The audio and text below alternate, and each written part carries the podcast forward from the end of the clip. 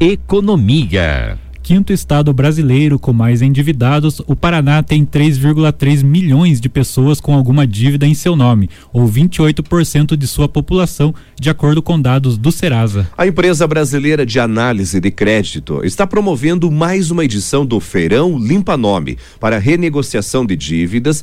Sustenta que o total devido pelos paranaenses superou neste ano 15 bilhões de reais. Com o resultado, o Paraná tem menos endividados apenas que São Paulo, que tem 15 milhões de pessoas, e o Rio de Janeiro, com 6,2 milhões de pessoas, seguido por Minas Gerais, com 5,9 milhões, e também a Bahia, com 4 milhões de pessoas. Por aqui, o valor médio de cada dívida bate R$ 1.398. Porém, quando divididos pelo número de endividados, ou seja, o valor médio da dívida por pessoa, esse número sobe para 4.683 reais. Os principais débitos são com os bancos e operadoras de cartão de crédito que respondem por 27,7% dos débitos, seguidos pelo varejo, com 17,8%, e os serviços, com 16,7%. A cidade com mais endividados no estado é Curitiba. São 598.395 inadimplentes é, responsáveis por 1,8 mil dívidas. Juntos, os débitos somam 3,3 bilhões de reais na capital. No Paraná, os números pioraram é, do ano passado para cá. Em outubro de 2020, o número de endividados aqui era de 3,1 milhões de pessoas e o total devido batia 14,9 bilhões de reais. Uma realidade que contrasta com uma leve melhora no país. Abre aspas, no início da pandemia, entre março e abril de 2020, nós vimos um aumento no número de inadimplentes no Brasil. O pico nesse número aconteceu em abril de 2020, quando atingimos 65,91 milhões. Após isso, percebemos uma queda no número de inadimplentes devido a algumas ações que podem ter auxiliado na queda da inadimplência, como a medida provisória do governo federal que permitiu que as empresas não negativassem os consumidores, a flexibilização de pagamentos que algumas empresas oferecem e a menor concessão de crédito pelas instituições financeiras, por exemplo, Fecha aspas, diz o Gabriel Cantum, especialista do Serasa. As informações são da Gazeta do Povo. Noticiário Estadual.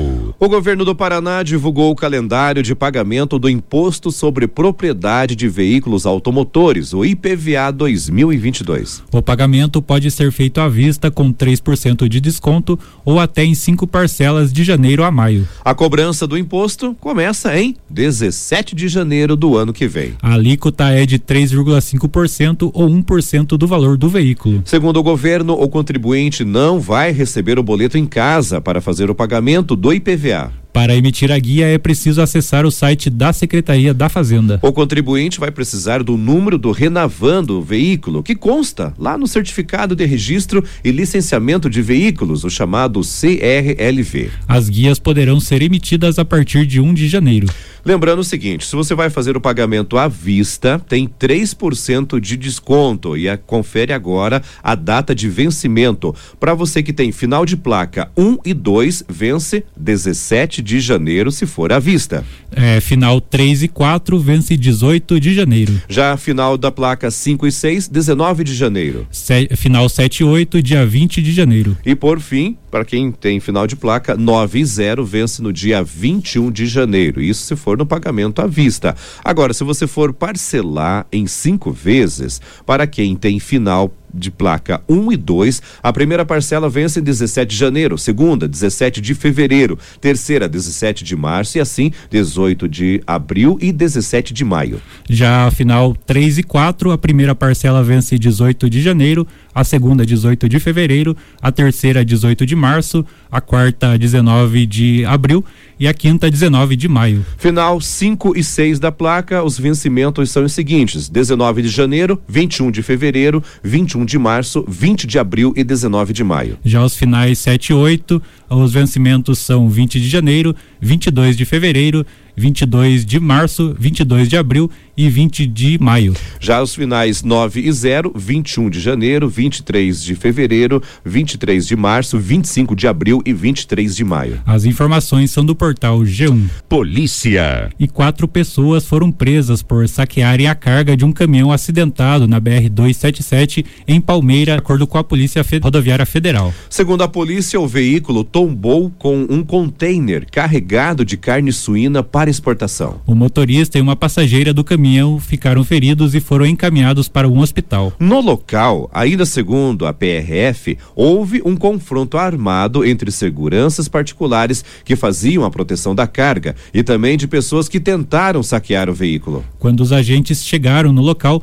não, localiz, não localizaram os seguranças nem feridos. Cerca de 20 pessoas que estavam no local, conforme a polícia, dispersaram com a presença da PRF. Os presos foram é, localizados durante uma patrulha na região. Três deles estavam dentro de um carro onde foram localizados cerca de 20 quilos de carne suína dentro de uma caixa. Depois, um outro veículo foi abordado com aproximadamente 20 quilos da carga saqueada. O motorista também foi preso. Sobre feridos no confronto, segundo a PRF, a corporação identificou um homem que deu entrada no hospital com ferimentos por arma de fogo. Ele foi encaminhado a um hospital de Ponta Grossa, na mesma região. As informações são do portal G1. Noticiário local. E a Agência de Proteção e Defesa do Consumidor, o PROCON, de Irati, fez uma campanha de orientação no centro da cidade para a população da região com o objetivo de alertar contra golpes de compras, principalmente pela internet, nesta segunda e terça terça-feira, é, 29 e 30.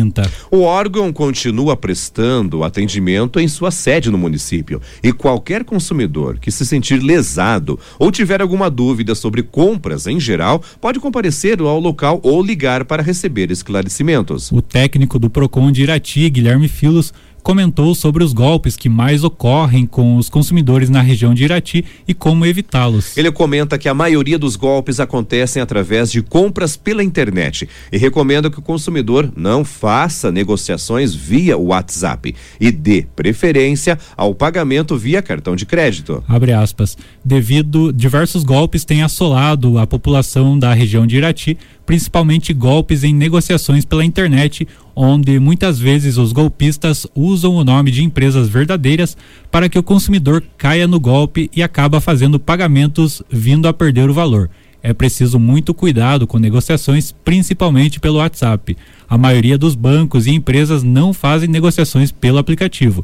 O mais correto é fazer através da loja, mesmo em caso que seja através da internet. O recomendado é comprar pelo cartão de crédito, que é muito mais seguro, pois caso aconteça de o consumidor cair em algum golpe, o cartão auxilia muito na devolução do valor e na contestação da compra. Então é muito mais seguro comprar pelo cartão do que por dinheiro, Pix ou transferência bancária, fecha aspas, orienta o Guilherme. Ele ainda diz que é preciso sempre desconfiar de ofertas muito vantajosas. Abre aspas. O consumidor deve ficar muito atento às ofertas muito chamativas onde o preço muitas vezes cai muito, então tem que ver a qualidade do produ produto e sua procedência e sempre pedir nota fiscal para não correr o risco de ser lesado, fecha aspas, alerta. Caso o consumidor venha cair em um golpe, a primeira orientação é de procurar a polícia. Abre aspas, caso o consumidor caia em algum golpe, a primeira orientação que damos é que ele faça um boletim de ocorrência se comprou pelo cartão, entre em contato com a, com a administradora do cartão de crédito, vai até o PROCON, que a gente faz o registro junto com o boletim de ocorrência para tentar solucionar o problema do consumidor. Muitas vezes a gente acaba não conseguindo encontrar o fraudador por se tratar de uma empresa inativa, o que torna o processo mais difícil, fecha aspas, destaca Guilherme. Já no caso de arrependimento de compras, a regra é de até uma semana para compras feitas pela internet. Abre aspas. O cliente tem um prazo de sete dias para se arrepender da compra. Já em lojas físicas, esse prazo não existe. A gente sempre orienta que o consumidor esteja atento na hora da compra, porque em lojas físicas vai da política de troca de cada empresa. Fecha aspas, frisa ele. Recentemente, o Procon alertou também sobre, entre aspas, o golpe da lista telefônica, que vem sendo aplicado em Irati por estelionatários. De acordo com o órgão, os criminosos ligam para as vítimas, normalmente empresários da cidade, oferecendo a inclusão de suas empresas em uma lista telefônica física e virtual. Guilherme também solicita que os empresários que desconfiarem desse tipo de, de golpe, que procurem o Procon para, para verificar a integridade da empresa e tentar um possível cancelamento caso o contrato tenha sido assinado. O Procon de Irati oferece orientações aos consumidores de segunda a sexta na Rua Doutor Correia 115, ao lado da Câmara Municipal de Irati. Mais informações podem ser obtidas pelo telefone 3907 3148. Vamos a Curitiba conversar com o Jackson Sardá da Agência Estadual de Notícias e hoje os destaques são os seguintes: Curitiba recebe seminário regional das agências de inteligência penitenciária e escola das escolas da rede estadual abrem matrículas para línguas estrangeiras. E vamos então às informações dessa quinta-feira.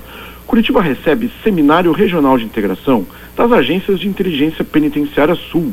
A Diretoria de Inteligência Penitenciária do Departamento Penitenciário Nacional do Ministério da Justiça e Segurança Pública, com apoio do DEPEN, Departamento da Polícia Penal do Paraná, promove nessa semana o primeiro Seminário Regional de Integração das Agências de Inteligência Penitenciária Sul.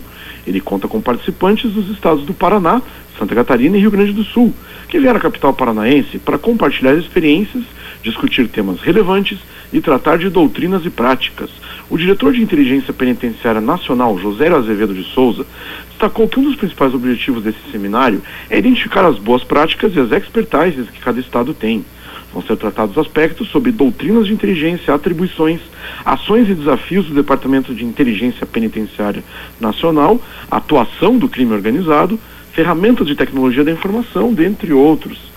Né? Então aí, e também temos aqui, é, Juarez, conforme você mencionou, né, porque a, em relação às escolas, aí, porque a Secretaria de Estado da Educação e Esporte abriu as matrículas para os cursos gratuitos do Centro de Línguas Estrangeiras Modernas, o CELEM.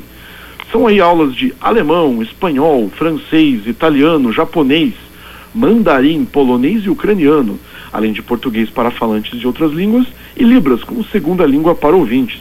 As vagas são destinadas para estudantes do ensino público estadual a partir do sexto ano, além de professores e funcionários da rede estadual de ensino e para a comunidade em geral.